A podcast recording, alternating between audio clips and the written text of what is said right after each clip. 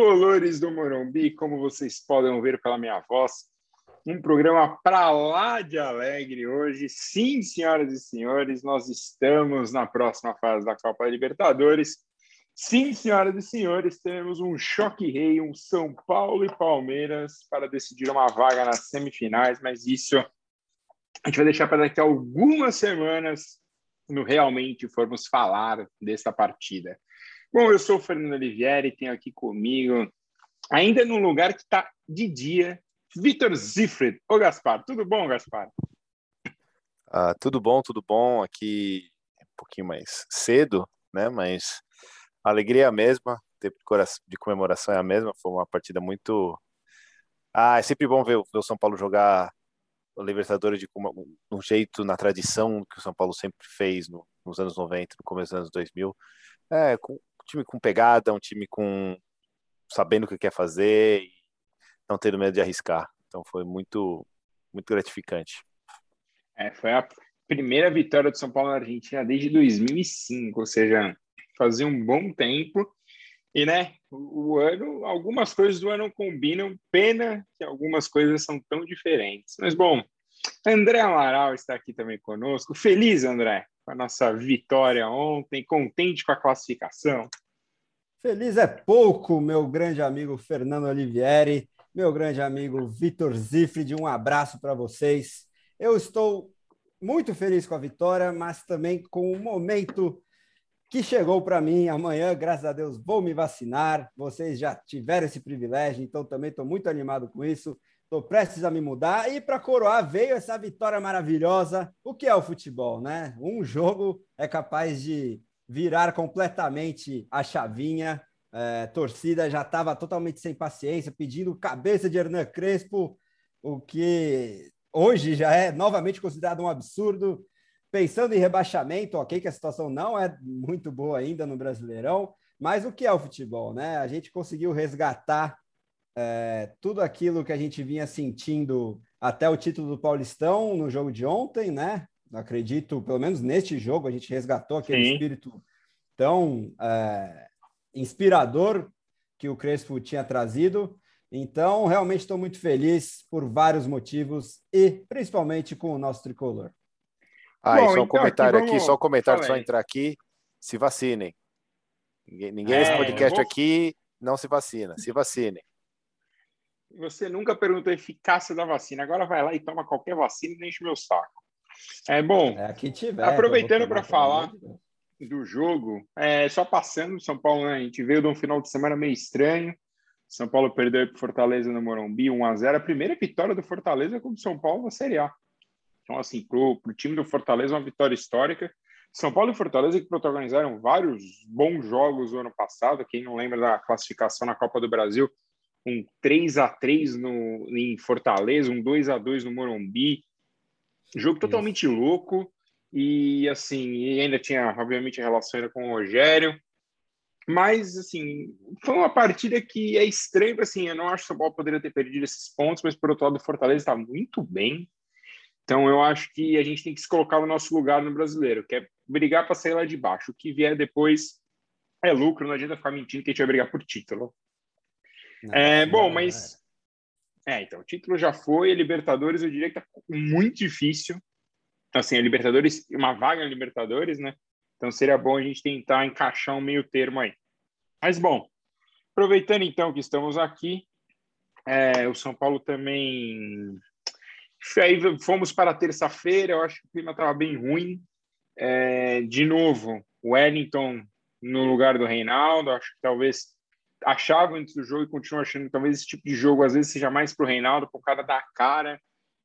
O Wellington errou muito no primeiro tempo, mas o Crespo apostou né, no, como disse, disse Gaspar, no Relâmpago Marquinhos, né? Então, para você que assistiu o filme Carros, o Relâmpago McQueen virou Relâmpago Marquinhos. Inclusive, a Disney já está fechando direitos para esse filme, né? A Pixar para a Disney vão, vão lançar o filme do Relâmpago Marquinhos. É, a voz do Marquinhos será feita pelo Lázaro Ramos na animação. Já tá, isso já está acertado. Informação, formei aqui para vocês. Mas então, assim, é, partida contra o Racing, ela tinha vários aspectos, né? Como eu já falei aqui no começo, o Paulo não ganhou, não ganhava na Argentina desde 2005. o São Paulo não tinha. O São Paulo assim vinha numa, numa sequência péssima ali, principalmente na semana, porque a gente termina a Libertadores na semana do título paulista, a gente bate o Esporte Cristal, tudo é festa, empata com o Fluminense, e desde então, cara, tudo mudou. E mais aí já fica a prova que assim a gente precisa olhar para uma parte do clube, e aí vocês dois vão falar bastante do jogo, mas isso a gente precisa olhar para o departamento médico, porque os caras que estão lá são os caras que mudam o nosso jogo. Tem o Luciano, tem o Éder, é, o Miranda tava, o Rigoni tava, o Benítez. Esses caras são capazes de mudar jogos para nós. Bom, então, André, suas, primeiro suas opiniões sobre o jogo, o que, que você achou, o que, que, que te fez feliz ontem, além da vitória? Ah, eu vou muito na linha do que você já falou, com uma pequena discordância, mas eu já chego lá. É, o panorama do momento, né? A gente conseguiu, depois de uma sequência dura, né? Que até desanimou a gente um pouquinho a gravar aqui, eu principalmente.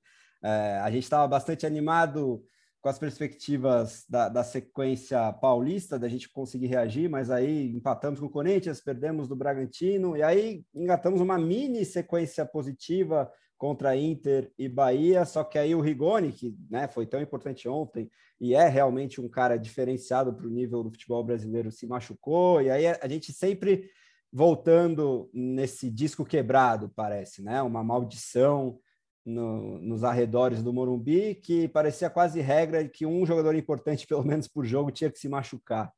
E a gente viu ontem realmente como eles fazem diferença e como o nosso elenco é heterogêneo, né? diferente, por exemplo, do nosso próximo adversário na Libertadores, é, que é o Palmeiras, que tem um elenco talvez menos talentoso, mas muito mais homogêneo na sua totalidade. É, então, a gente perdendo esses jogadores-chave, o time sente, sente bastante. E, ao mesmo tempo, o Crespo estava tomando decisões estranhas, pelo menos, né? Decisões que a gente não estava acostumado. Né? A gente já comentou bastante aqui no, no programa sobre aquela ideia dele de Reinaldo na zaga, por exemplo. É, aí, o que, que ele fez no jogo de ida, por exemplo? Ele escalou um time muito mais voltado, é, ele quase que inverteu a lógica, né? Pareceu que a gente jogou o primeiro jogo na Argentina e ia jogar a volta no Morumbi, porque eles falou três volantes, o Igor Gomes adiantado, então eram praticamente seis no meio e só o Éder na frente.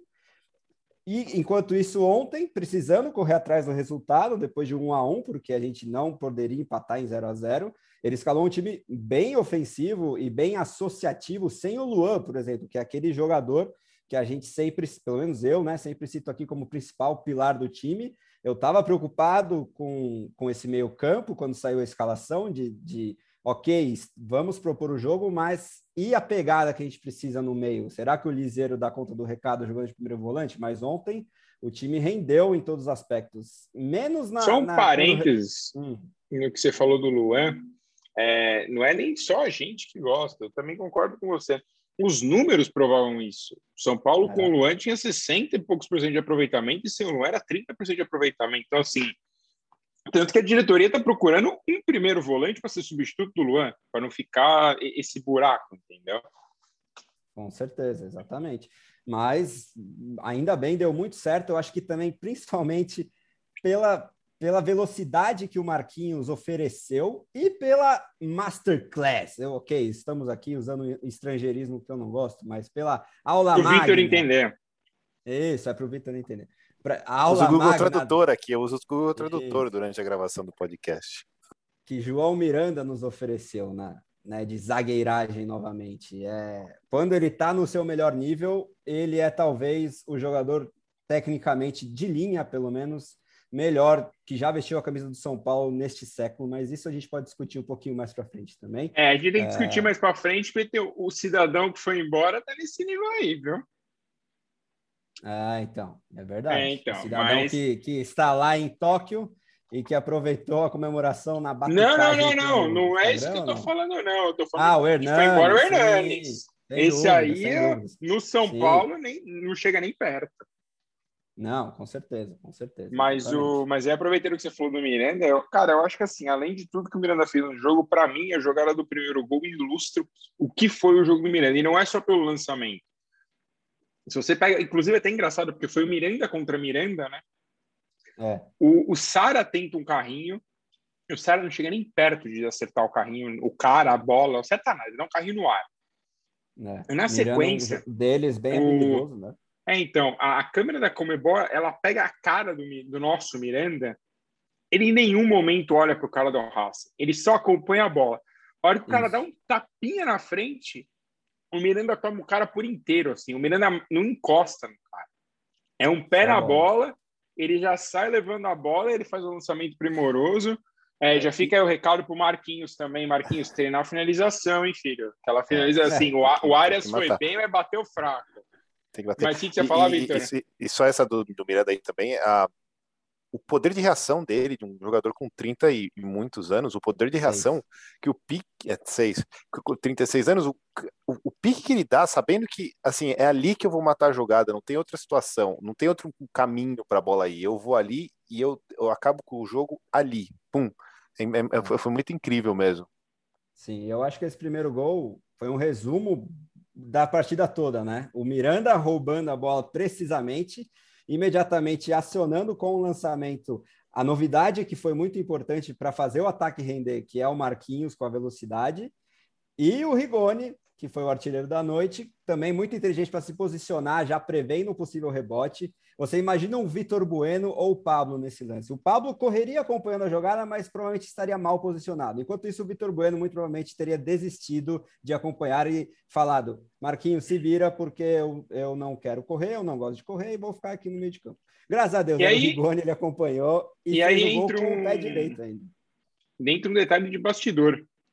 Na entrevista, o Marquinhos, o São Paulo prepara, estava preparando provavelmente o material com o Marquinhos, né? A parte de comunicação de São Paulo, e nos bastidores, o Marquinhos fala que ele queria fazer um gol que o Rigoni ia chutar, o goleiro ia devolver, e o Marquinhos faria o gol. E é. foi, foi ao contrário, né? O Marquinhos chuta, o goleiro defende, bate na trave, e na volta o Rigoni faz o gol. E eu acho que é aí que está o grande, acho que a grande diferença. Na semana passada, a gente também dominou o Racing nesse momento. A gente não jogou tão é, bem quanto ontem, mas o São Paulo faz o gol, o São Paulo tem duas, três chances de matar o jogo. Sim, ontem, o São Paulo. minutos de blitz ali. É, então, o São Paulo faz o gol, tem uma chance na sequência aí, mas o jogo é acaba. Na sequência, quando volta, o São Paulo já faz dois gols. Então, é como se aqueles 10 minutos tivessem repetido. O São Paulo faz mais dois gols e aí joga na tranquilidade que já poderia ter levado do Morumbi não fosse o Vitor Bueno perdendo gols. Exato. A, a, exemplo da discrepância dos substitutos para os titulares. Aí, só para eu encerrar o, o, meu destaque e chegar na discordância que eu tinha citado, eu acho que o Wellington foi novamente muito bem. Eu gosto muito desse jogador e eu acho que ele está fazendo por merecer a vaga titular. O Reinaldo não estava jogando mal, tanto que ele deu assistência para o gol do Liseiro no último lance contra o Bahia, por exemplo, né? Que foi um time misto, enfim, porque a gente está nessa. A gente já também não sabe muito bem quando está poupando, quando não está. É, mas tá jogando o que sobra, né? É, então, exatamente. Mas, enfim, o Wellington, eu acho que está fazendo por merecer, ele é muito dinâmico e ele, para a idade, é um jogador já muito maduro na tomada de decisão. É, no gol, no gol, no terceiro gol, é, o, o, segundo do Rigoni, é ele que inicia a jogada também a lá Miranda, entre aspas. Ele rouba a bola, dá, dá um drible ainda, e aí lança o Marquinhos, que arranca novamente pela esquerda, e houve o chamado do Rigoni livre, né? Ele só rola para o Rigoni cumprimentar. Então, eu acho que, para mim, os destaques foram o Miranda, os dois da frente e o Wellington, principalmente, mas o time inteiro jogou bem. É, salvo o lance do gol deles, que foi um relaxamento talvez até natural depois do terceiro gol, mas não dá para pensar um lance isolado para falar que alguém jogou mal, né? Volpe ou Liseiro, que foram os dois mais contestados especificamente nesse lance, mas de resto o Volpe fez um milagre logo depois. Na né? sequência ele já salva o 3 a 2 Exato, e o Liseiro jogou muito bem também, 95% do jogo. Então, uma atuação para quem sabe retomar essa esperança tão grande que nos levou ao título paulista e que estava nos animando a ver o jogo de São Paulo, porque eu já estava bastante chateado por voltar a sentir aquele martírio, né? Quase como um compromisso. Ah, hoje tem jogo. Puxa, eu vou ver, óbvio, porque né, a gente é maluco por São Paulo Futebol Clube, mas tem aquela diferença de sentimento. A gente estava com muita saudade de ficar animado, com expectativa de assistir o São Paulo. Isso estava se perdendo e acho que depois de ontem voltou, graças a Deus. É, então, eu acho que um grande ponto do, dessa partida, inclusive, é que o São Paulo voltou a ter os seus jogadores, né? Então, se a gente pega a linha de defesa, tem o Miranda, tem o Arboleda que também jogou muito bem ontem, tem o Léo, cara, o Léo com o Miranda do lado dele, o Léo vira, vira o, o, o Beckenbauer, cara, joga muita bola. Aí a gente joga assim o Luan, mas o meio funciona muito bem porque tem o Benítez, tem o Rigoni. Eu acho que uma coisa que também funcionou bem é que o Benítez e o Rigoni estão se mexendo muito. Isso e o Sara gosta atra... de se meter nesse meio. Exato. Então, assim, esses três juntos, você, você mexe mais o time. E agora sim, né? Pensando num futuro próximo, a gente tem que esperar para ver quem volta. É, o Luciano está muito perto de voltar, porque estava cotado para esse jogo, inclusive. É, mas, assim, agora, pensando no Palmeiras, a gente vai ter que esperar, porque, né, infelizmente, a cada jogo é uma grande surpresa com o São Paulo. Cada jogador vai estourando no caminho. Exato. Mas também do, vindo, trazendo dos bastidores, eu gosto muito de quando o Miranda fala que esse time não foi feito só para ganhar o Paulista. Então, no discurso é. antes do jogo, ele fala claramente que esse time não é só para ganhar o Campeonato Paulista. Então, assim, cara, é, eu acho que esse é o nível do pensamento. Não precisa ganhar o brasileiro, mas tem opções não, na Libertadores, que ainda acho que não temos time para ganhar a Libertadores, porque, assim, pensando num suposto favoritismo, talvez a gente tem o Palmeiras e talvez na semifinal a gente teria um Atlético Mineiro e vindo do outro lado um Flamengo. Então, assim, são times. River, né?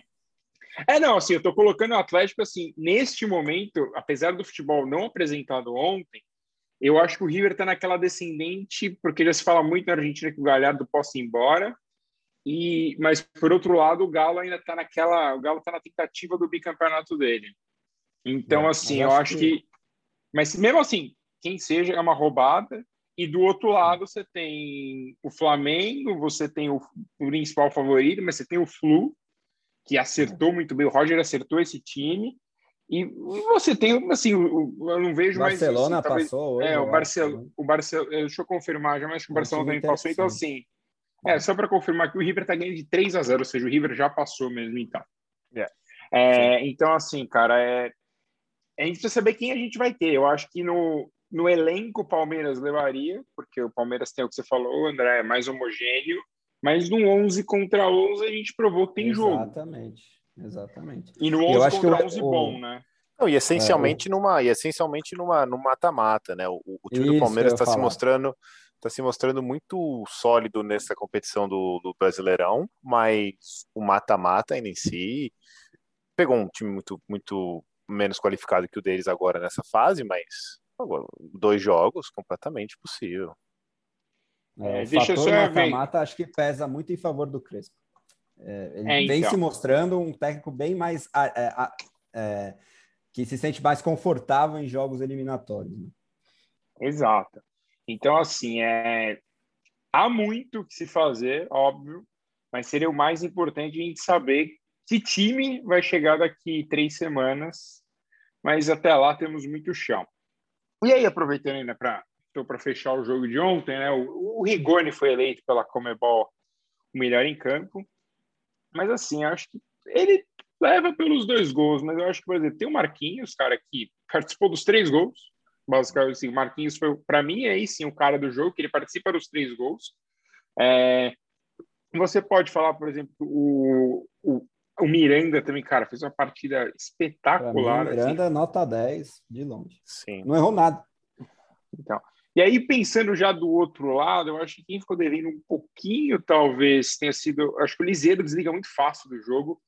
E eu vi um comentário, eu não vou lembrar para dar o crédito agora, que o Lisieiro, ele às vezes desliga quando ele tem o Luan do lado dele. E eu já percebi que quando o Luan entra no segundo tempo, parece que o Lisieiro não consegue entender que ele precisa mudar de posição, então ele fica meio perdido em campo. E, cara, aí tem um, assim, eu não acho que ele fez uma partida ruim, mas se o Wellington sabe tomar decisões, o Igor é, Vinícius não vai tomar nenhuma é, decisão. Eu, eu, ia fazer mais um comentário. Então faça. É, então diga é, lá ia, sobre ele. eu ia, faça a sua análise, Vitão. Eu, eu, ia, eu ia falar sobre isso, que o, o bom do Wellington tomando decisão é que ele compensou alguns contra-ataques ali muito mal executados pelo Vitor Vinícius, né? Que sobra uma um, um condicionamento físico bem adequado para jogar bola, mas pelo amor de Deus, como falta qualidade e, e, e, nem às vezes técnica em si, porque a gente já viu uns gols aqui ali, umas coisas. É realmente a, o, qual é o passe certo, qual é a, a jogada correta para se fazer, o, o contra-ataque ali que ele que ele simplesmente jogou a bola, ele foi levando a bola para o outro lado enquanto os jogadores foram abrindo para o é, é, foi um pouquinho frustrante assim, né? Ainda bem que estava numa situação bem tranquila em relação ao jogo, né? Mas é... frustrante você foi bonzinho, porque vocês sabem a minha reação ao vivo é, por meio de áudios. O, o, o áudio do André foi um pouco, o áudio do André foi um pouco disturbador da vizinhança. Mas o é, eu acho que realmente o, o Igor Vinícius, que no fundo o Igor Vinícius pega por, peca por isso mesmo. Ele é o cara que na hora do vamos ver a gente não consegue ter aquela confiança total é, que ele vai ter essa qualidade mental para tra trazer um, uma boa, um bom, um bom lado direito, né? Ah, é, eu sou, eu, eu, eu concordo com tudo nesse ponto de que o, o talvez o, o Rigoni não tenha sido o melhor do jogo, mas, mas claramente ele está se tornando a peça central dessa equipe. Ele, ele já passou todo mundo, ele está tendo, ele tá tendo o mesmo. Eu, eu vejo ele na mesma condição do Luciano no passado. É, a bola é no cara, é ele que vai, tipo, se precisar, é ele que vai estar tá lá. Ele está trazendo, ele tá trazendo esse, esse senso de, de centralização das jogadas com, que, que, é, que, que eu estou gostando muito. Tô, é, é, ele é um jogador muito esperto, um jogador muito versátil, um jogador que. que, que com muita qualidade. Que, muita qualidade, né? Ele, ele, parece que ele tem uma sintonia legal do que o, o, Crespo quer que ele faça, seja entrando pelo, seja jogando pelos lados, seja jogando mais, ah, mais pela frente, seja acompanhando um centroavante como, como o Relâmpago Marquinhos. Então, é, eu estou muito satisfeito com, com, com, com, o Rigoni e com o Sara, né? O Sara, coitado, sofreu com muitas lesões, mas ele está realmente o amadurecimento desse jogador é, é, impressionante. Ele é um jogador de é um motorzinho de muita qualidade que, que faz o seu faz o seu feijão com arroz quando precisa fazer. Ele ele sabe se portar em campo muito bem. Ele sabe ocupar os espaços que ele que ele que ele tem que fazer durante o jogo, né? deixa o Rigoni lá na frente, eu fico aqui atrás controlando mais o jogo. Então, tô, fiquei muito satisfeito com esses três jogadores e o, e o Miranda dando aula de, de futebol. É, só um parênteses aqui, enquanto a gente, a gente falou aqui do jogo do River, né, o River tá ganhando de 3 a 0 e o Flamengo acaba de fazer 2 a 1 no Defensa e Justiça lá em Brasília. A gente vai informando aqui enquanto a gente vai fazendo o podcast.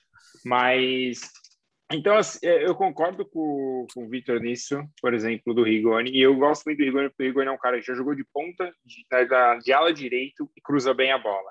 Já cruzou da esquerda e cruza bem a bola.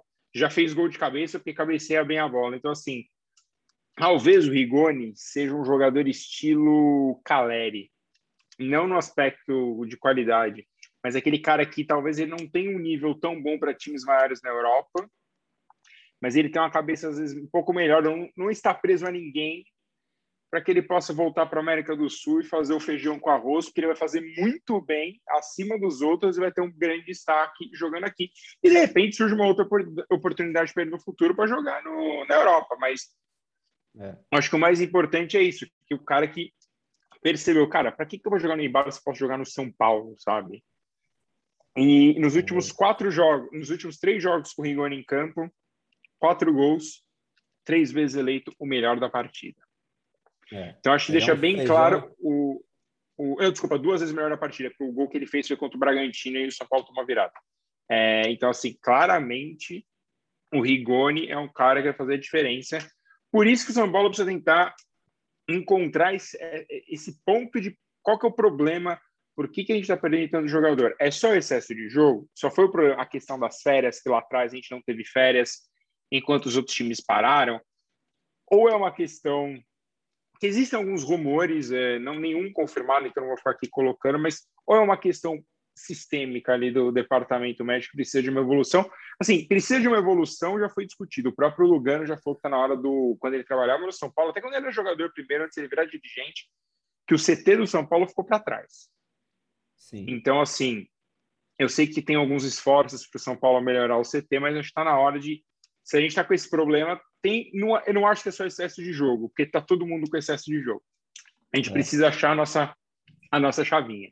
Sim, uma outra coisa nesse sentido é que a gente já teve vários, vários tipos de preparadores físicos. Atualmente a gente tem um muito bem cotado na América do Sul, Alejandro Exato, é, eu ia falar isso mesmo. Né? E que é um cara muito bem cotado mesmo.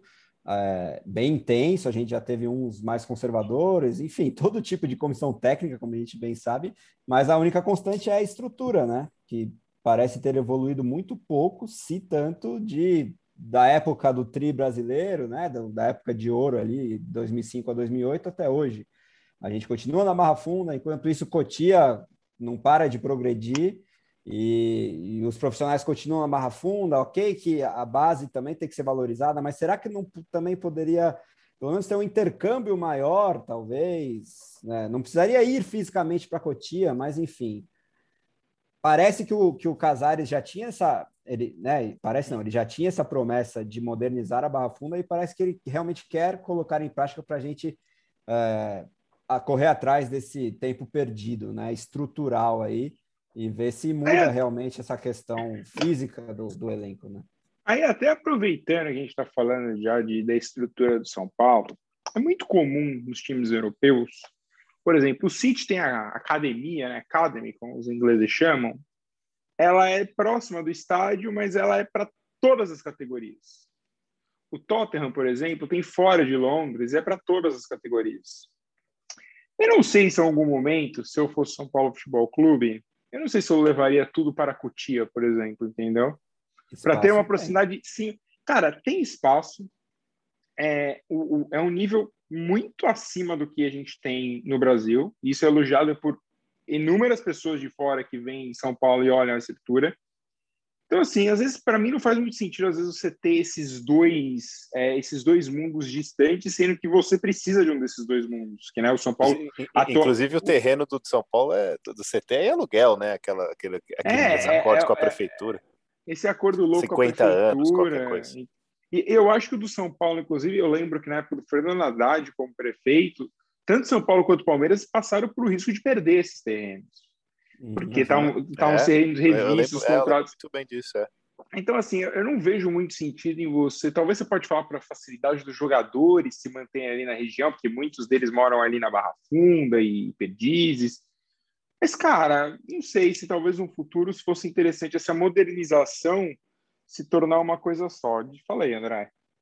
Não, só para antes a gente passar para o próximo assunto, eu não queria deixar de falar um pouquinho do Marquinhos, porque para quem não, né, eu fui lembrado quando fui uh, editar a pauta aqui que no último programa em que eu estive presente, quando a gente falou do sub-20, o gol foi do Marquinhos, né? É, na, na reestreia aí, na retomada da temporada, me engano, contra o Atlético Paranaense.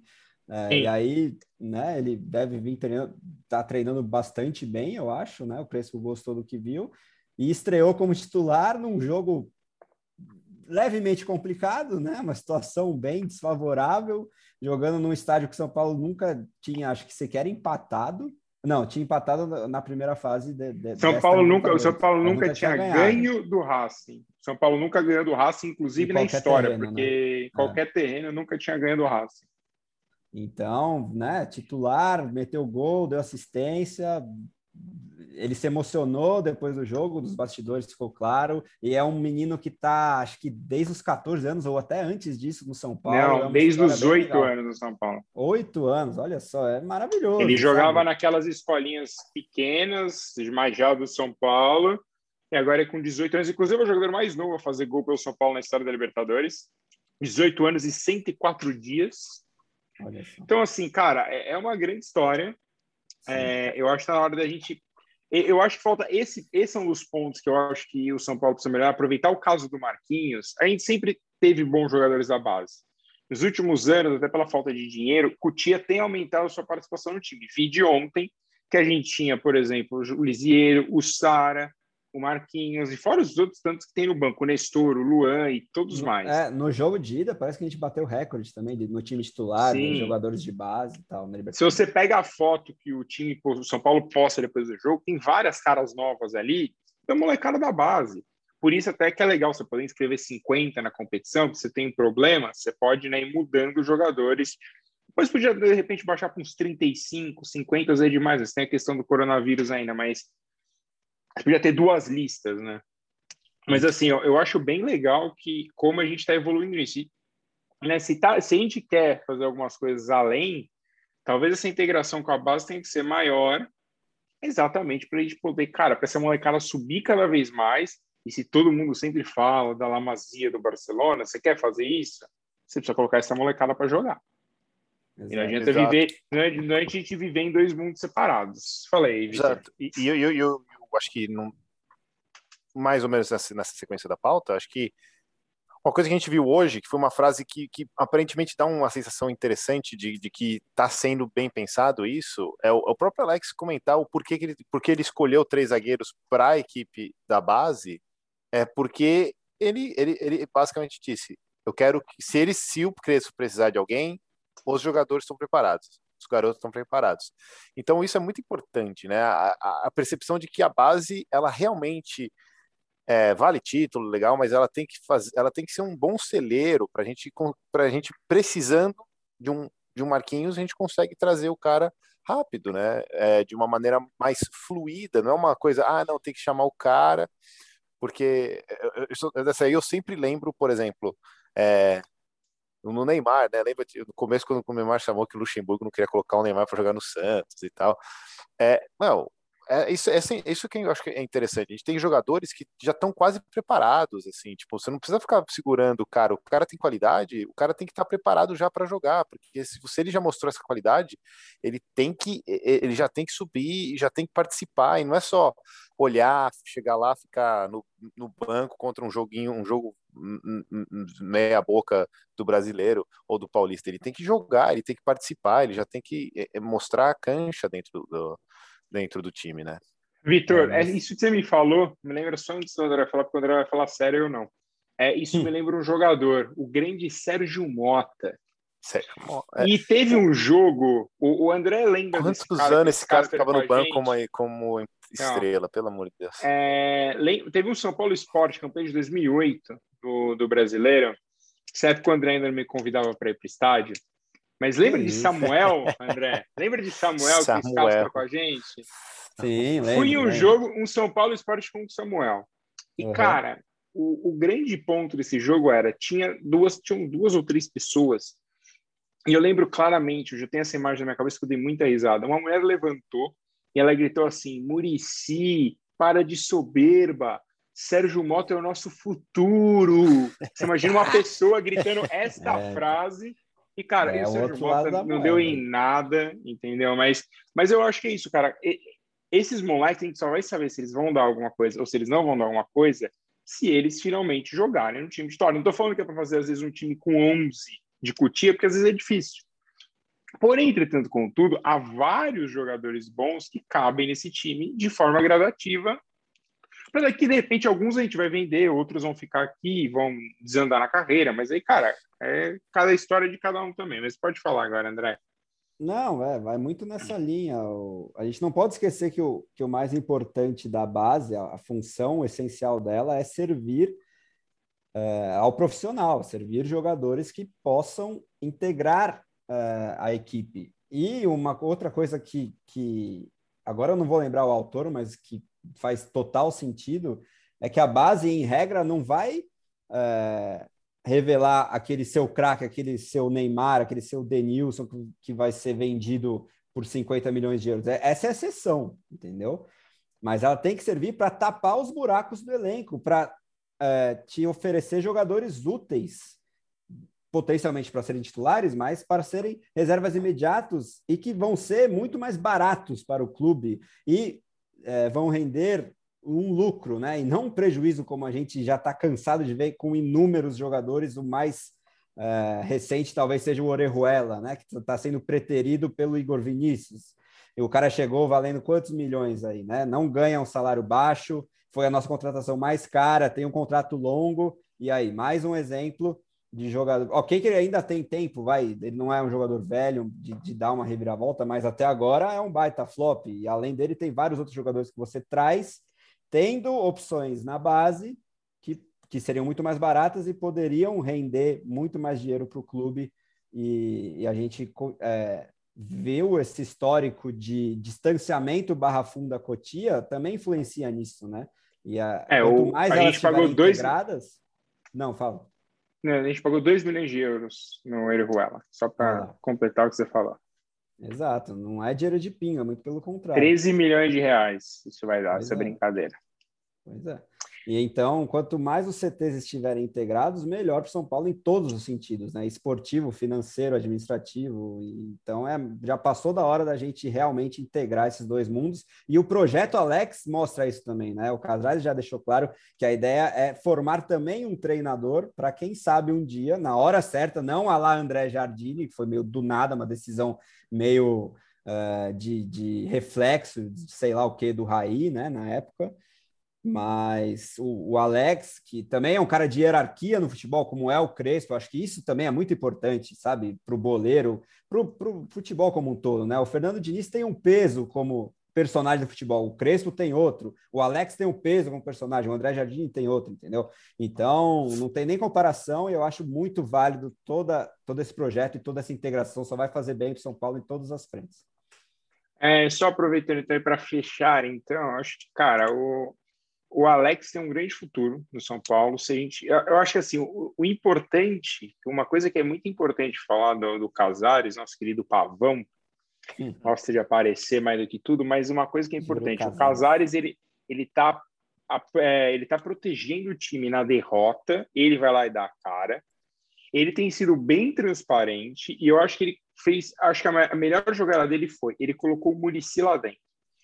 E o Murici, você não vê o Murici mais falando tanto. Quando ele saiu, ele entrou no São Paulo, ainda dava muita entrevista. Agora você não vê mais o Murici falando tanto. O Murici não viaja. O Murici tem ficado muito em Cotia.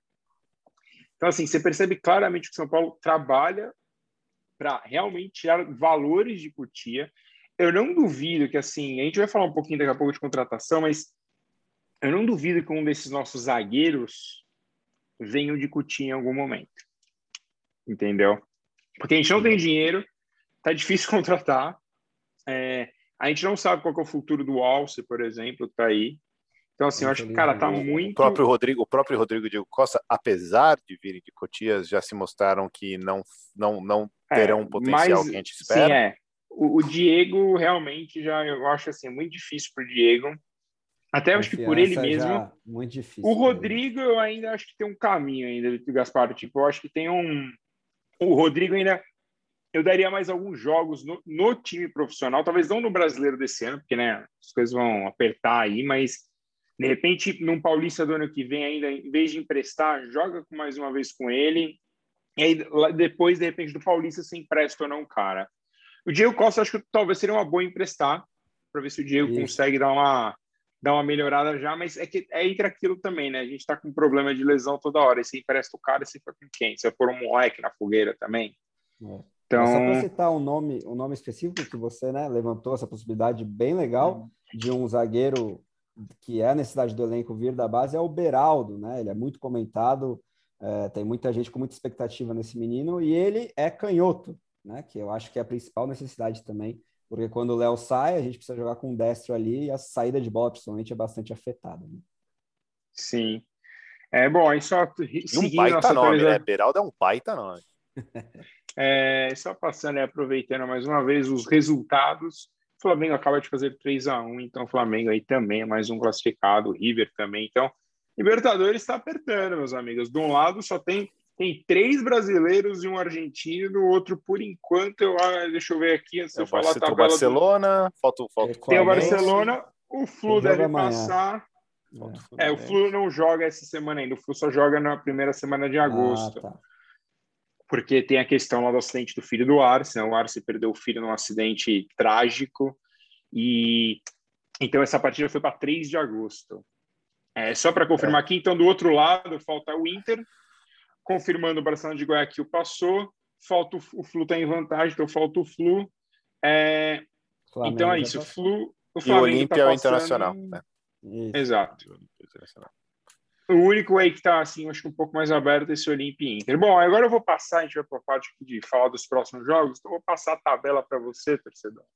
até o fim de agosto para você ver o nosso drama. Se prepare. Domingo, 4 horas contra o Flamengo lá no Rio de Janeiro. Aí já São Paulo tem que voltar. Isso Meu foi Deus. ruim, pelo menos. Volta para São Paulo e pega o Vasco na, nos oitavas de final na Copa do Brasil, às nove e meia da noite. E os dois confrontos com o Vasco na Globo. É, aí no sábado já vai, enfrenta o Palmeiras sete horas da noite no Morumbi. E aí viaja para o Rio de Janeiro, enfrenta o Vasco no jogo de Vasco volta. Vasco de Lisca doido agora, hein? Exato. E aí o Vasco já em 4 de agosto. Aí, dia 8 de agosto, sai para pegar o Atlético Paranaense, 6 e 15 da tarde. Neste período antes de enfrentar o Grêmio, teremos em algum dia, a data ainda não foi definida, mas é nessa semana, do dia 11, São Paulo e Palmeiras, o primeiro jogo no Morumbi. Aí recebe também o Grêmio no Morumbi. Aí, antes de viajar para Recife para pegar o esporte, pega o Palmeiras no Allianz Parque. Ou seja, a gente vai, vai fazer uma sequência de três jogos em São Paulo, dois pela Libertadores um pelo Brasileiro. E aí vamos matar a saudade no penúltimo jogo do turno. Vamos lá no Alfredo Jaconi, graças a Deus, às quatro da tarde. Ou seja, conseguimos evitar aquela neblina, então a gente pode ver o futebol apresentado pelo São Paulo. E aí, só para fechar o turno, dia 5 de setembro, São Paulo e América Mineiro, também quatro da tarde. E aí que seria o último. Esse jogo ainda não está definido só exatamente o dia, só está mais, tá mais em aberto esses dois últimos, que a Globo ainda não a Globo e a CBF ainda não fecharam essa parte da tabela, qual jogo vai para a TV, qual vai para o pay-per-view. Então, assim, as próximas semanas, de novo, vão ser muito decisivas. São Paulo tem, tem aí que dar uma, sei lá, se arrancar uns pontos do Flamengo, porque também não acho que o Flamengo, talvez no final de semana, venha na força máxima absurda, porque alguns jogadores talvez poupem já pensando o Flamengo também tem Copa do Brasil, o Flamengo tem outras competições, então tem que pensar no longo prazo. O Flá também já está um pouquinho distante, está no meio da tabela na briga do brasileiro, então talvez o Renato vai ter que pensar o que, que ele vai fazer. Mas, André, Sim. primeira parte, preleção é com você. Qual jogo você escolheu? É, então, vou sempre pensar um jogo histórico, né? E aproveitando que o próximo é contra o Flamengo, que um outro fator para esse próximo jogo é, de domingo agora, é, o histórico recente, eu acho que com a chegada do Renato, eles vão querer quebrar esse mini tabu que a gente construiu contra eles. Então, o meu palpite é que eles não vão poupar, vão tentar vir com força máxima. E o confronto histórico que eu puxei, neste clima animado do programa de hoje, né, da, que a gente está todo mundo feliz, foi a nossa maior goleada contra o Flamengo no Rio de Janeiro, no ano mágico de 2005. 6 a 1 pelo Brasileirão, um campeonato que a gente descartou naquele ano, mas que aqui e ali jogou com aquele esquadrão que era o nosso time titular. Dois terços do campeonato, praticamente, a gente jogou com o time reserva, se preparando para o Mundial, que foi o nosso tricampeonato, mas este jogo a gente jogou com uma força muito boa. É, uma outra exceção que nesse, nesta partida a gente jogou com dois zagueiros e não com no 3-5-2 que, que nos consagrou ali técnico era o Paulo Tuori, jogamos com Rogério Ceni, Cicinho, Ed Carlos, Lugano e Júnior, Mineiro Josué, Leandro Bonfim e Richarlison, Amoroso e Christian, que ainda bem não foi o titular no Mundial, chegou a Luiz a tempo. Entraram o Souza no lugar do Amoroso, o Renan no lugar do Leandro Bonfim e o Thiago Ribeiro no lugar do Christian. Ganhamos de 6 a 1 com dois gols dele, Ed Baresi, o nosso ídolo da camisa 4. Amoroso fez o dele, né? Aquele ano ele praticamente fez um gol por jogo pelo São Paulo. Thiago Ribeiro, Mineiro e Souza fecharam o placar pelo tricolor deste Flamengo, que é um pouquinho diferente naquela época, tá? Da escalação que eles têm hoje. Eles jogaram com Diego, Léo Moura, esse tem alguma história, o Júnior Baiano, mas que naquela época já era ultra veterano, Renato Silva, futuro São Paulino, e André na lateral esquerda, Robson, Jonatas, Diego Souza, ok? E Renato, Ramires e Josafá no ataque.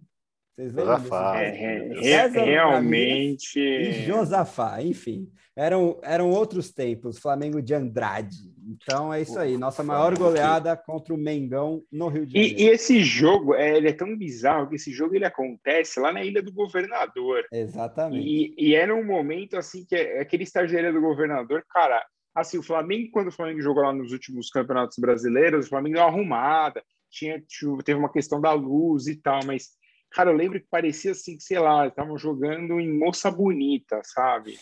É, eu só queria lembrar de uma coisa aqui que você falou do Christian. Se Jesus não me engano, Christian. o Christian o Jesus Christian é um dos caras mais pé quentes da história, porque ele estava em São, no São Paulo em 2005, se não me engano, estava no Corinthians em 2012. Em 2012, é verdade, isso é verdade. É. Ele era reserva, eu lembro ele disso. Ele ficou é. menos de seis meses em São Paulo nessa época. Ele só chegou para ser campeão mundial no banco, e mas deu certo, né? Pelo menos. É, e se eu não me engano, no Corinthians também ele não fica, é, ele não fica muito tempo nessa passagem de, de 2000 e 12. É de 2012. Então, assim, é, é cara, é, é, engraçado ver isso, esse, esse tipo de cara que, que de repente, assim, ele o cara ganha um título por nada. É, exatamente, por nada, assim. Bom, mas então vamos aí, então, André. Agora a gente vai falar de, de contratações. Vitor, Benedetto, você gostaria de ter Benedetto mostrando a língua para você? Eu não, eu, eu não, eu não, eu devo falar que eu não sou muito fã. E assim, acho que todas as, todas as discussões que, a gente vai, é que existem agora são a, a, a pré-Relâmpago Marquinhos e a pós-Relâmpago Marquinhos. Porque, querendo ou não, se falasse na segunda-feira, eu falava, olha, não tem ninguém, então eu quero o Benedetto. Não, não sou muito, não sou muito fã, mas acho que melhor que qualquer Zé Ruela que estava nesse time, sim. Mas depois de Relâmpago Marquinhos, você realmente começa a pensar, ah, eu vou, porque o cara vai ser caro, o cara vai trazer uma, o cara é meio, é meio louco das ideias. Então, agora é, é, será tão necessário assim ou tão vital um cara pagar tão caro por um cara assim? Não sei. Mas, mas claramente, assim, considerando mesmo que o, o Marquinhos seja o melhor jogador que vai passar no São Paulo nos próximos anos, eu, a gente precisa de mais uns, uns caras no ataque, principalmente se Éder e Luciano não se machucarem e, e não, não, não, se sararem. E, e eles também não são centroavantes. E, e, é, eles também é, se sararem, né? Oficina, a mesma coisa. E, e, se eles. Eles não são centroavantes, né? Então, querendo ou não, é mais é um centroavante que teria uma qualidade um milhão de vezes melhor que Pablo e Vitor Bueno. Então, é, é um bom jogador, mas tem que ver essa conta aí se fecha. É, eu tô aqui dando uma olhada, o Benedetto na carreira, é, esses sites aqui às vezes eles se perdem um pouco, ele tem 343 jogos. A média dele é boa. É, e 127 gols. Ele tem quase, quase meio, é, uma média de 0,3 gols. Quase 0,4 por jogo. É, então, quase 0,4 de gols. Eu tô tentando aqui só pegar a última temporada dele, que é a 2021, que ele está no Olympique de Marcelo, inclusive, com o grande Jorge Sampaoli, é, é, ele não fez uma bela temporada na Olympique. Ele teve apenas seis gols em 41 partidas. A 19 e 20 foi, foi melhor. É, então, aí vamos aqui, então, puxar a 19 e 20.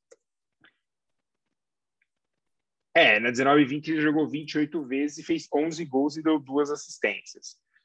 Então, assim, é um cara que, assim, é, é de novo, para o nível da América do Sul, eu acho que ele vai arrebentar no São Paulo, jogou bem no Boca. É, nível América do Sul, eu acho que ele vai encaixar perfeitamente, cara. Vai, vai realmente Sim. fazer uma diferença. É, é um cara um pouco mais experiente, então, assim, vem de uma, vem de uma possibilidade muito boa de nos ajudar.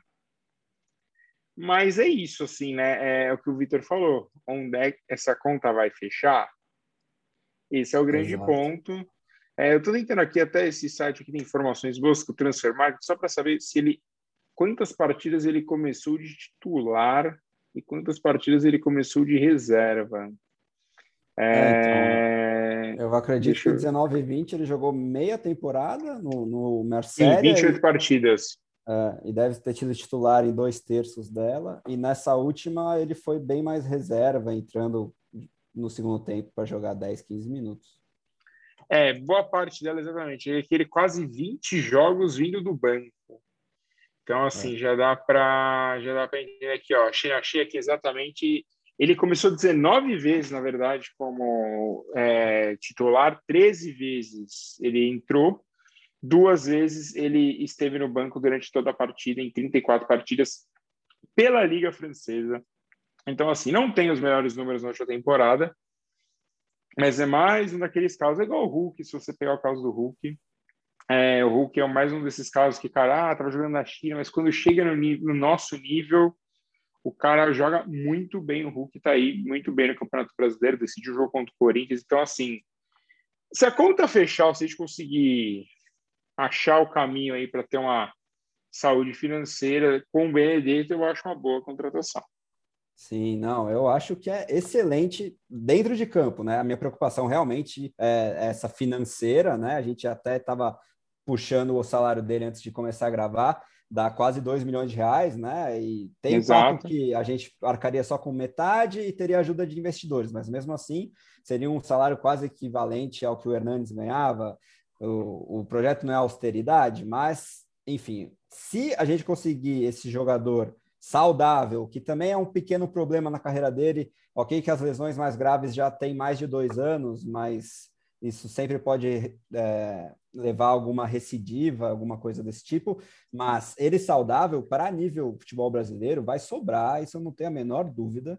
É, a gente pega o exemplo do Rigoni, por exemplo, né? Mesmo, ele, ele era bem mais reserva num time muito menor da Europa, e olha o que ele está fazendo de diferença dentro de campo aqui para gente, né? Então, André, ele perdeu oito. Desculpa, hum. ele perdeu quando ele foi para o Olympique, ele perdeu oito jogos apenas é, é por lesão. Então, e nesta quarta-feira, dia 21, ele jogou um amistoso de pré-temporada contra o Benfica, foi titular, então já é também mais um bom sinal. Uh, que já faz um tempo razoável que ele não fica tanto tempo fora. Só que como a gente já discutiu, o São Paulo costuma ser propenso a desfalques.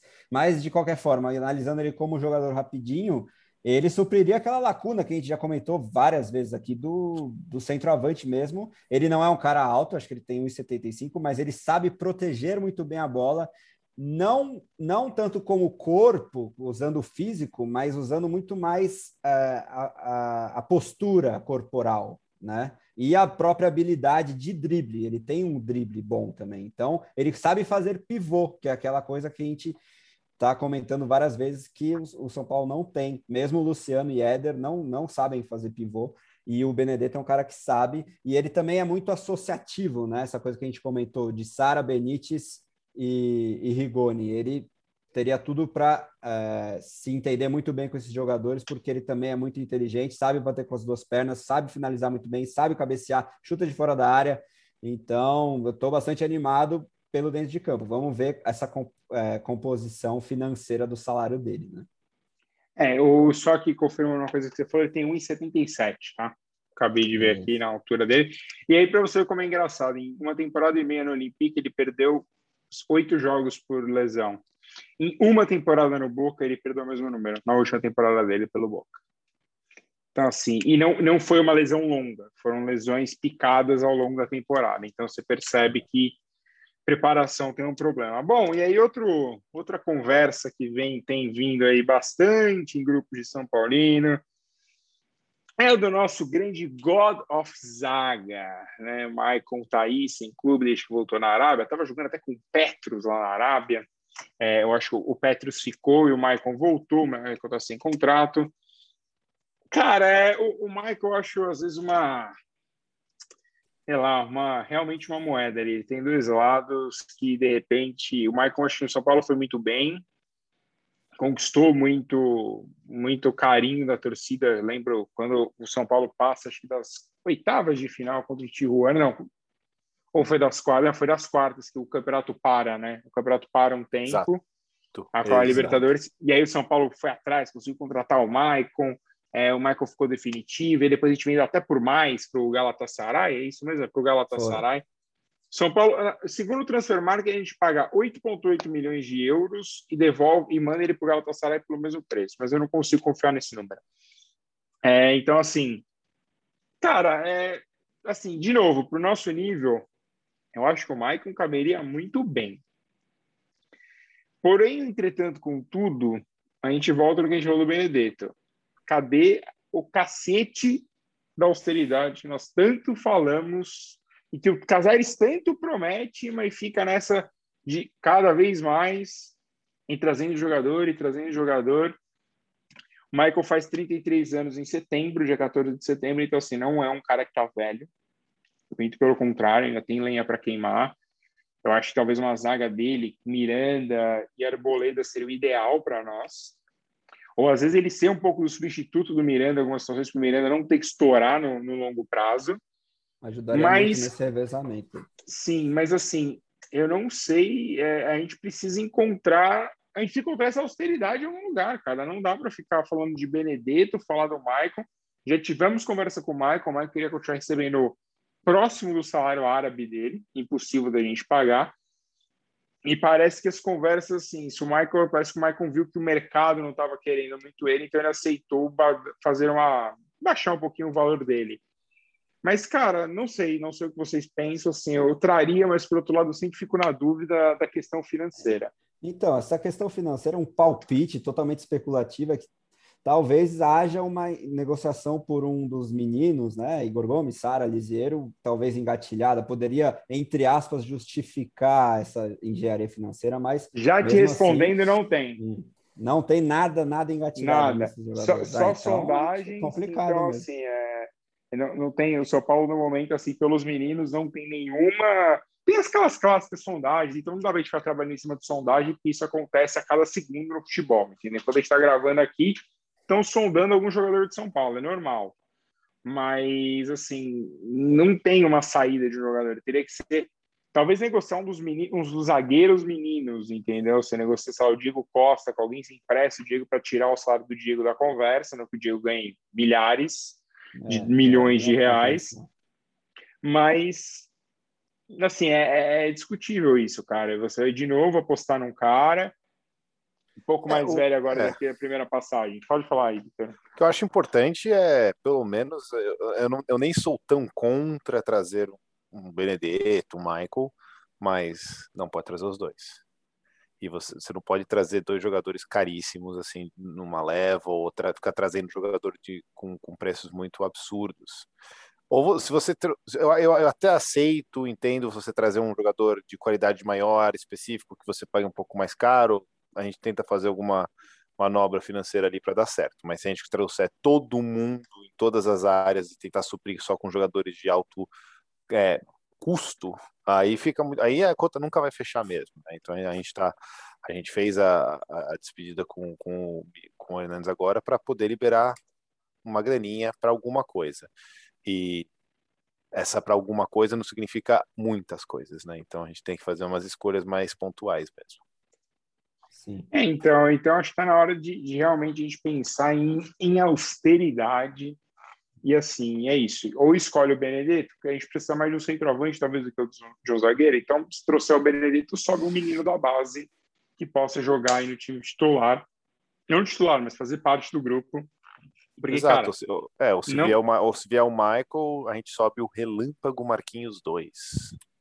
É, então. Qualquer mas, assim, um, tem, Facundo tem Milão, ser... uma coisa assim tem que ser alguma coisa nesse nível, porque não tem condição da gente ficar bancando, cara. Não, não tem mais dinheiro. O São Paulo parece que tá brincando aí com um pouco de perigo, diferentemente do que alguns times gostam de fazer aí, inclusive um, um dos nossos grandes rivais gosta de gastar e esquecer que uma hora tem que pagar, mas eu acho que está na hora da gente parar com isso. Está na hora da gente tomar uma atitude um pouquinho diferente. Bom, é, já falamos então agora do nosso mercado, ainda não temos mais informações. É certo que o São Paulo procura um primeiro volante, mas não, não se tem uma, uma discussão sobre quem seria esse primeiro volante.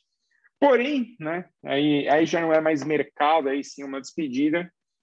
Essa semana deixou o clube é, eu podia brincar e falar que era um dos maiores salários, mas seria muito injusto com ele. Depois da sua terceira passagem, Hernanes deixou o São Paulo de forma definitiva. É, cara, eu acho que assim é triste em ver o Hernanes sair assim. Não pela porta dos fundos, porque o São Paulo ainda prometeu fazer alguma, alguma ação futura com ele, para que ele possa voltar ao Morumbi com torcida. Eu acho que o Hernanes merece isso. É, mas o Hernanes é um dos grandes ídolos recentes, é um cara que agora só nos resta o Miranda, né, nesse, nesse atual grupo, da última leva de títulos, sequência ali de títulos gigantes que nós tivemos. Talvez algum dia o Rogério volte, e aí a gente sempre vai ter essa ligação um pouco passada. A gente tem, obviamente, o Murici, mas falando ali em campo, é, o, Hernanes, o Hernanes e o Miranda são os dois últimos representantes. O Hernanes deixou o clube. Eu gostei da sinceridade do Hernanes em falar que ele se vê jogando, mas talvez ele não consiga mais jogar no São Paulo. Então, assim, acho que ele coloca bem, ele deixa bem claro o que ele entende que é o São Paulo. Eu espero que outros jogadores também entendam o que é o São Paulo. Mas para a gente é um lado bom. A gente vai ainda pagar o Hernanes, basicamente é por 300 mil reais mês até o dezembro de 2023, porque a gente tem aquela dívida do ano passado, então não tem como escapar. E eu acho corretíssimo o Hernanes não abrir mão, porque ele jogou, ele trabalhou, ele tem que receber. Ele abre mão sim dos seis próximos meses, sete próximos meses, na verdade. É, ele com junho, junho para frente o Hernanes não recebeu mais, não vai receber mais nenhum centavo. Mas a gente vai acertar essa dívida com ele, eu acho, cara, justo. Por outro lado, eu gosto sim dessa sinceridade, o saindo do clube de um jeito que talvez a gente, como torcedor, não goste, mas tem hora que não precisa ser o Florentino Pérez, mas tem que ver também o negócio, e o negócio, às vezes, você precisa abrir mão de um ídolo. Vai fazer falta por tudo, mas não pelo futebol no momento. É, André, único, diga, diga lá. O único lado negativo é o timing, né? Como a gente já tinha comentado em programa anterior, talvez esse acordo que eu acho que já chegou muito perto de ser feito, poderia ter sido feito há pelo menos um ano atrás, né? Que infelizmente fisicamente ele já dava mostras que não aguentaria o nível exigido, né, pelo São Paulo hoje em dia. É, e a gente poderia ter economizado um pouquinho mais, mas de qualquer forma, do lado humano, do lado ídolo, não tem a menor ressalva. É, ele gravou um vídeo muito emocionante, né, demonstrando tudo que, que ele representa para a gente e, e, a consciência da grandeza do clube e do sentimento que a torcida tem por ele. E isso é o que fica na história, né? Não é o rombo financeiro. E isso eu acho que é mais importante e ele nunca vai perder. Ele é um ídolo para a história do São Paulo já há algum tempo e agora é mais ainda. Só antes do Vitor falar do Hernanes, em agosto do ano passado, o Hernanes pediu para sair a diretoria chegou a costurar um acordo, mas o Diniz convenceu o Hernanes a ficar. É, ele achou que o Hernanes seria muito importante para o São Paulo. Assim, talvez para o vestiário, eu acho que o Hernanes possa ser importante naquela arrancada que nós demos no campeonato. Acho que faltavam peças, assim, tinha um cara que conectava o São Paulo vencedor do passado com esse São Paulo atual. E eu acho que para aquela arrancada ele foi muito importante, talvez nos bastidores, já, mas em campo é isso. E quando a gente precisou, às vezes, do Hernanes, eu acho que o Hernanes tem aquela empolgação dele no começo do brasileiro, quando ele faz o gol no jogo contra o Corinthians. Ele bate uma falta contra o Cássio. Mas depois, gradativamente, ele foi se machucando, foi ficando de fora, foi ficando de fora. E, cara, eu acho que chega no. Eu acho que tinha um time melhor, André. Eu acho que depois da final do Paulista, os partes é, ter sentado é e. Era o momento, porque o Hernanes estava. Cara, foi campeão, acabou entendeu? tipo, Hernanes, obrigado. Você, pô, eu achei isso é, isso é uma coisa que por isso que eu entendo às vezes que os jogadores gostam do Daniel. Um dia eu estava assistindo de novo os bastidores, eu tentei ficar procurando onde estava o Daniel Alves na, na hora que levanta a taça. Ele está lá atrás, tipo, ele não, não aparece muito. E inteligentemente, porque ele não, nesse ponto o Daniel não é idiota, o Daniel dá, dá o Hernanes e o Miranda levantam a taça. É, então, assim, acho que era, era, a cena que a gente precisava, e para o Hernanes, cara, seria o ponto ideal. O Hernanes disse que ainda quer jogar, é, tem algumas propostas, tem alguns clubes. Ele até brincou falando que é um clube de uma, de uma cidade que só tem um clube. E um time da Série A. Então, não sei, de repente, Chapecoense, Cuiabá, entendeu? É, talvez o esporte que está na Série A e que o Hernanes tem um carinho. Bahia, é, mas atrás, assim, parece. Mas o Bahia desistiu porque era a questão financeira muito pesada. Né? Tanto que o Bahia tentou fazer um acordo com o São Paulo, mas ele viu que o São Paulo já não tinha mais interesse também em continuar com o Hernanes depois do pedido do Hernanes. Bom, Vitor, fale, fale sobre Hernanes. O Hernanes é um, o Hernanes é um dos grandes do São Paulo nessa né, nesse século. Uh, eu, eu colocaria ele claramente, pelo menos no, no top 5 do, do, do século, com Rogério, Miranda, né? a ele, talvez é, Mineiro, é, aí, Mineiro a, Luiz, alguns de, a, a, mas esses três eu acho que entre os to, no top 5 eles ficariam com certeza. Ah, é, é uma pena. Ele, ele é o exemplo, assim, temos dois exemplos, temos a, a situação, o quão, quão, quanto é uma aposta você ir para a China, né? É, você pode voltar com o Miranda voando, você ainda você pode ser uma pessoa que consegue ainda se cuidar, ou você você entra num rodopio meio de, de lesões, de um fim de carreira mesmo, mais, mais uh, triste, né, mais lamentável em termos desportivos, não em termos financeiros, aí é, é a questão do jogador também, não, não é nem cabe a nós comentar, mas é isso mesmo, você pode voltar um Miranda voando ou você pode voltar um Hernanes bem mais capenga, é, é uma aposta muito complexa, né? Agora, por exemplo, o Renato Augusto agora a princípio parece que vai voltar para o Corinthians. Vamos ver, já era um cara quebrado. Imagina voltando da China. Essa, essa é uma aposta que eu, que eu, que eu ficaria um pouco Mas assustado. aí, só falando, já que você citou o Renato, o Renato é um cara meio louco em questão de, de, de físico. O Renato contratou, um, ele tem um próprio preparador físico. Aí, né? Então, por exemplo, Sim. quando ele jogava na seleção, você viu que o Renato estava sempre no nível dos caras da seleção. É que a gente lembra da Copa em si, eu acho que ali foi a exceção à regra, né? Aquele é, junho de 2018. Tanto que fazem questão de jogou levá-lo... Bem, jogou bem. Então, jogou bem fazem questão de levá-lo machucado, porque ele tinha toda essa preparação física que permitiu que ele voltasse a tempo de jogar contra a Bélgica e quase empatasse o jogo. Não, ele jogou... Ele fez o gol contra a Bélgica. Ele muda o jogo contra a Bélgica. Então, assim, é, eu, eu acho que talvez para o Hernanes faltou isso. É. Eu acho que o Hernanes é um cara que ele não, ele não focou e falou assim, pô, eu quero jogar, então eu vou abrir mão de fazer certas coisas e vou, meu, ralar a bunda de, de treinar, de comer grama para e assim, eu acho Aí você tem o Hulk voando e você tem o Éder. Então. É claro que é uma aposta, uma coisa bem, é uma coisa bem. É, mas você aumenta o risco, eu, eu percebo assim, né? Por exemplo, eu confio muito mais num Benedetto voltando num, de um Olympique de Marseille, mesmo que num banco de reserva, numa quali, num, num, estando num nível de qualidade maior do que um jogador voltando da China. Mas assim, mas, que, mas voltando para o próprio Hernanes, é nada mais do que agradecer. Ele salvou a gente de, de uma. É, ele foi o líder de uma, de, um, de uma retomada para um possível rebaixamento, então ele merece todos os créditos ali. Ele foi. É, ele é, ele, é, ele é um grande ídolo do São Paulo, uma pessoa que respeita a, a instituição, não merece nada mais que glórias. E aí eu vou fazer uma pergunta: quem jogou mais? Mas aí sem. Não estou comparando gol, habilidade. Quem você acha que foi mais importante? Bate pronto? É não, não, do, então, entre, não, entre, os dois, Miranda ou Hernanes? Porque assim, esquece o Rogério. O Rogério é algo, é algo superior nesse, né, uhum. nessa discussão. Rogério, você vai comparar ele com o Murici, Raí Tele.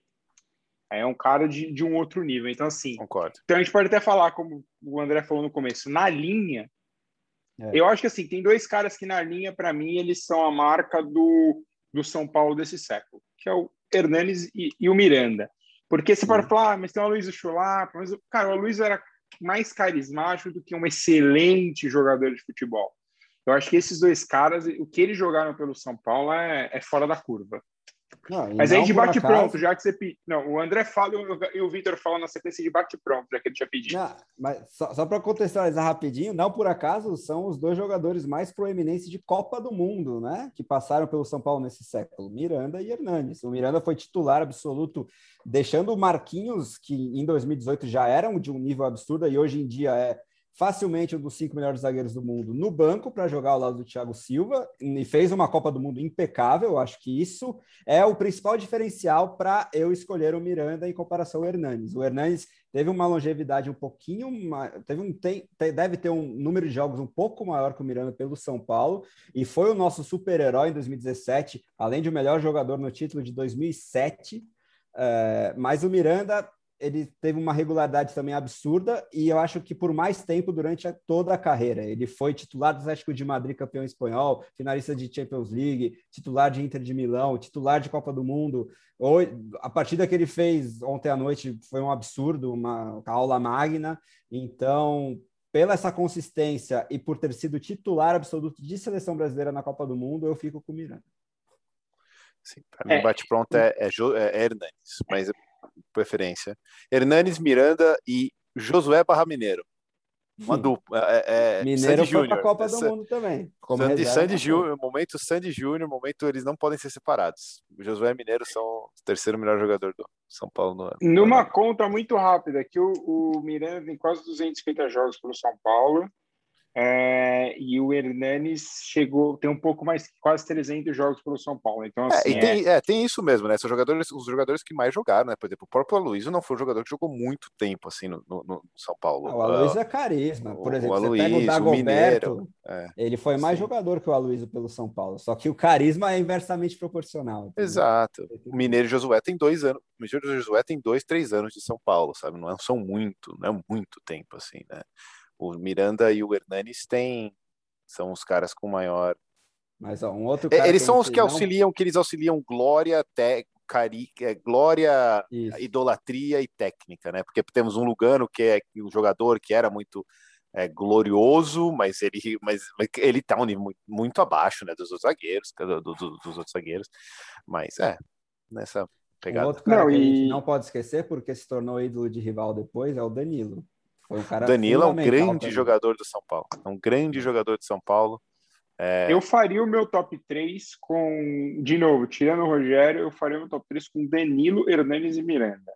É, cara, porque assim, o Lugano. Eu colocaria primeira... o Mineiro ali entre os três, mas o Danilo. Tal, talvez, talvez o Mineiro. O... Não, mas aí eu, eu, faço só a comparação, André, porque assim, o Mineiro jogou muito, fez o gol, um dos gols mais importantes da história de São Paulo, mas ele não tem essa longevidade que os três tiram. Se o Danilo também Exato. ficou bastante tempo, e o Danilo uhum. faz parte de uma construção. O Mineiro, o, é, o Mineiro e o Danilo você pode ali brigar, mas eu acho que Hernanes e Miranda, eu acho que eles são incontestáveis. É, o, o, assim, tem o Dagoberto, por exemplo, eu acho que o Dagoberto jogou muito mais bola. O Dagoberto está num top 10 fácil desse século.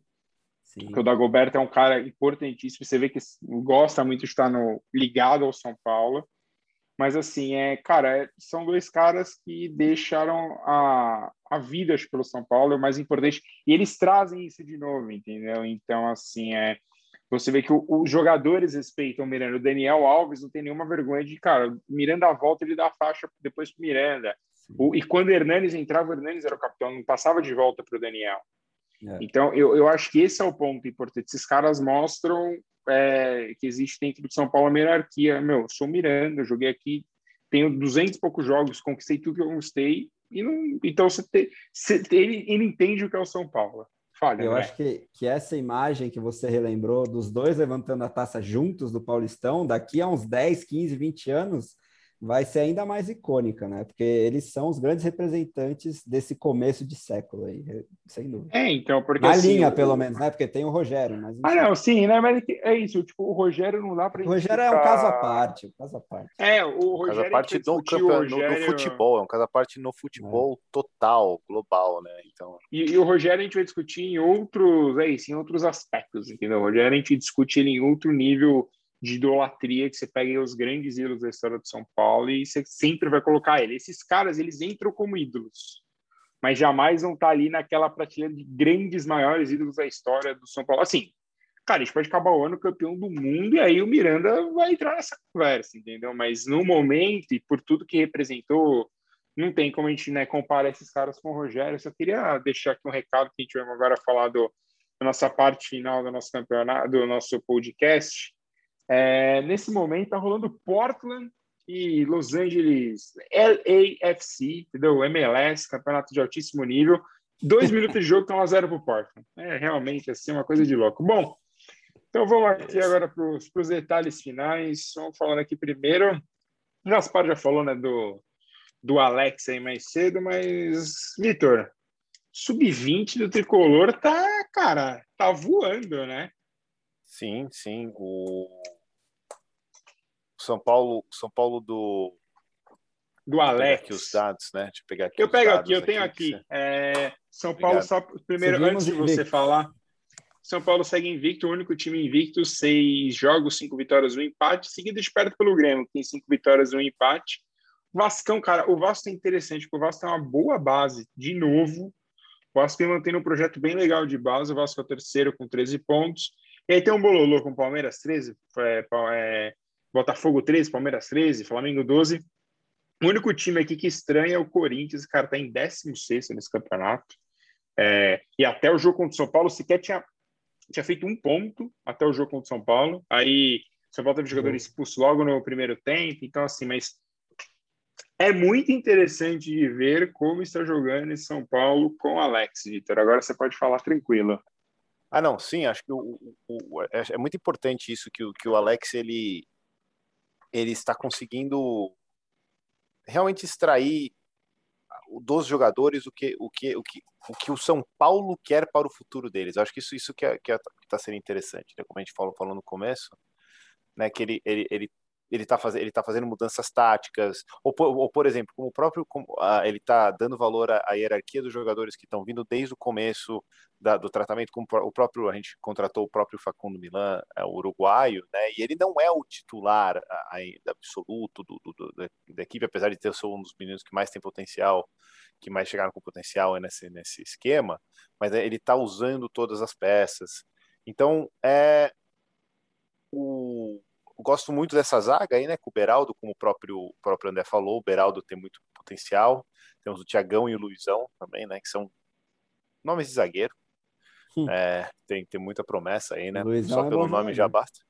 Então, o time do, o time do Alex, ele tem tudo para dar certo nesse, nessa ideia do que é para ser uma base, né? o uso da base. Então, eu, eu, a gente vai ter o próprio Sub-17 que vai dar uma pitaco agora, começa com, uma, com a fase final agora. É, o importante dessa, dessa equipe é for, a formação do jogador, não só a formação, como, como, como consciência tática, como consciência técnica, não só é preparar o jogador para sub, subir rapidamente, ainda mais uma situação que a gente anda cada vez mais dependendo dela da base para. É, cada pra, vez pra mais puxando jogadores mais novos, né? Vídeo Marquinhos, o moleque acabou de fazer 18 anos e está fazendo gol na Libertadores. Bom, e aproveitando então, você falou, falar do Sub-17 rapidinho. São Paulo eliminou o Fluminense, 4 a 1 na ida, 2 a 0 na volta. É, então, semifinais contra o Flamengo, já esse sábado, inclusive, duas. Eu acho que provavelmente três da tarde, meu relógio aqui está no horário de Boston, três da tarde no sábado, São Paulo e Flamengo pelo Sub-20. Cutia, depois lá na Gávea. Mandar um abraço aí para o tio Paulinho, que passou aqui, fez sua presença aqui no podcast. E a outra semifinal é Cruzeiro e Vasco, o primeiro jogo lá em Minas, o segundo em, em Vasco. Aí, antes do André falar do nosso querido é, basquetebola, hoje a seleção feminina de futebol estreou nos Jogos Olímpicos, né? E as meninas ganharam 5 a 0 foi um chocolate, um jogo bem tranquilo, assim, para o que, que a China já foi. O que, que você quer falar, Duda, André? Duda e Formiga titulares, hein? É, então, Duda, eu ia falar isso. Achava que nem iria, foi titular, estou gostando muito, viu? Exato. Então, assim, é... as meninas jogaram, foram, foram super bem, foi um jogo bem tranquilo, assim. É... E aí, como o André falou, Duda e Formiga titulares, Formiga já está na sua sétima Olimpíada. Diz ela que é a última, mas eu não posso cravar isso. Não, não tenho uhum. capacidade de cravar, porque vai que de repente ela resolve jogar em Paris 2024. Se não me engano, são, são, são, são sete Olimpíadas, né? Sim. sim. O senhor, o senhor, claramente não está ouvindo o programa, porque eu acabei de falar que são desculpa. sete Olimpíadas. Não, entendeu? e quantas Copas do Mundo? Sorry, eu, eu, eu, desculpa, eu pensei que era a Copa do Mundo. São Copa do Mundo, cinco, acho Copas cinco do Mundo. Copas é. do Mundo, cinco ou seis. Bom, então, é, André, reforços no basquete, e aí o Vitor já faz o pensamento final. Ah, reforços no basquete seguem aquela toada já especulada. O Tyrone acabou de ser confirmado, um pivô que há uns três anos era dominante aqui no Brasil, mas vem sofrendo com uh, questões físicas e um pouquinho de decaída técnica. Quem sabe ele retome um bom nível no São Paulo, mas a minha impressão geral é que o elenco como um todo vai ser significativamente pior do que nessa última temporada que a gente foi vice-campeão apesar da chegada do Marquinhos, ele vai meio que jogar sozinho, entre aspas, é, junto com o Chamel, que também já passou dos 40 anos, mas eu, eu queria um pouquinho mais de, de novidades boas. Ainda tem um tempinho, depois do Paulista pode chegar mais gente, mas em geral o elenco não é tão animador. Chegou o Alex Doria, que é um cara que gosta de, de torneio de enterrada, mas efetivamente dentro de quadra não rende tanto. E uma boa novidade, porém, é a entrada do São Paulo na LDB, que é a Liga de Desenvolvimento do Basquete, né? O basquete de base. E esse projeto parece que está muito bem estruturado e é muito importante para que no médio e longo prazo a gente se mantenha num bom nível no profissional, no NBB, e consiga jovens valores é, vindo da base também no basquete. pensando na continuidade desse projeto que está muito recente, mas que está muito bem feito por enquanto. Cara, só antes do Vitor falar, eu acho que assim, André, o... a gente tem alguns times clássicos no basquete, né, como o Bauru, o Franca, que são times que, cara, gastam muito dinheiro e às vezes acabam tendo algum problema, mas depois voltam a gastar. Mas eu acho que já tem um time ali, não tão bom quanto o ano passado, mas numa média para brigar. A gente vai, de repente, uma é. semifinal, dá para dá brigar. Então não vai ser. Talvez não seja o ano passado que vai chegar tão na final, com até uma expectativa, mas vai brigar por esse ano aí pelo título. Veremos, talvez até um pouco mais equilibrado do que a, a, um pouco da dependência que o São Paulo teve em alguns jogos do Jorginho ali no, ao longo do ano. Bom, Vitor, seu pensamento final para encerrarmos este programa. O pensamento final acho que é um pedido, né? Depois de, é, acho que depois de tanto que a gente falou aqui sobre as nossas finanças, eu acho que eu tenho uma solução muito interessante. A gente podia abrir uma petição lá, pegar todo o dinheiro que a gente pagava por Hernanes e pagar o Miranda e, dar pro, e aumentar o salário do Miranda, porque sem ele, pelo amor de Deus, a gente não, não tá a gente, mas será o Benedetto, pelo amor de Deus, sem o Miranda? O que, que seremos de nós? Eu só, eu só queria aproveitar e falar de investimentos. Se São Paulo tivesse pagado, comprado 6 milhões de euros, em vez de ter comprado 6 milhões de euros no Pablo, tivesse ah, investido em Bitcoin, hoje teríamos quase 300 milhões de reais e teríamos nossas dívidas pagas. Só aí um recado para vocês. E é isso. Ter comprado, a gente poderia, comprado mais, a gente poderia ter comprado mais 50 Pablos. É, Exatamente. É, não nos esqueçamos que agora a gente tem um carro de, de primeira linha, hein? Relâmpago Marquinhos. É Relâmpago é Marquinhos. Relâmpago Marquinhos. E é que isso, jogador. senhoras e senhores. Chegamos ao fim de mais um Tricolores do Morumbi. Voltaremos na próxima semana. Um grande abraço. Valeu.